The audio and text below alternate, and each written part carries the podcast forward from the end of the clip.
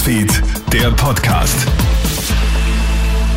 Einen schönen Montagabend. Ich bin Clemens Draxler mit einem Update aus unserer Nachrichtenredaktion.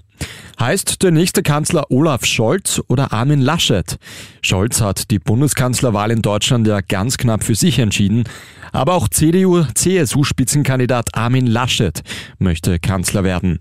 Wer der nächste Kanzler aber tatsächlich wird, das entscheiden wohl zwei andere Parteien, die Grünen und die liberale FDP. Die beiden sind wohl nämlich fixer Bestandteil der nächsten Regierungskoalition und führen gerade Sondierungsgespräche. Der Brexit macht sich langsam bemerkbar. Nachdem es in den letzten Wochen bereits Lieferengpässe bei Bier gegeben hat, droht jetzt eine akute Benzinknappheit. Bis zu 90 Prozent der Tankstellen in Großbritannien soll bereits ohne Sprit sein. Ärztinnen und Ärzte schlagen bereits Alarm, sie würden es ohne Benzin nicht mehr in ihre Spitäler schaffen. Die Regierung gibt Hamsterkäufen die Schuld für die Benzinknappheit. Großbritannien kämpft allerdings bereits seit Wochen mit schweren Lieferschwierigkeiten.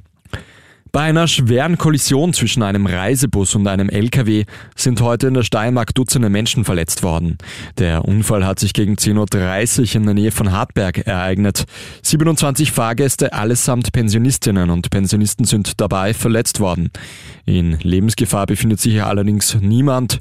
Im Einsatz waren zahlreiche Rettungswegen, Polizei, Feuerwehr sowie drei Hubschrauber. Wie es zu dem Unfall gekommen ist, ist jetzt Teil von Ermittlungen. Ein Hamster, der mit Bitcoins handelt. In Deutschland hat jetzt ein Kryptogeld-Fan eine außergewöhnliche Möglichkeit gefunden, um richtig abzukassieren. Denn er lässt seinen Hamster Mr. Gox für sich arbeiten und macht damit so einen riesigen Gewinn.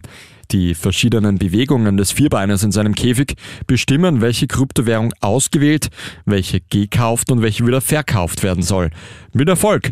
Der Hamster hat einen unglaublichen Profit von 24 Prozent geschafft. Das war's für heute aus unserer Nachrichtenredaktion. Den nächsten Podcast, den hörst du dann in der Früh. Einen schönen Abend.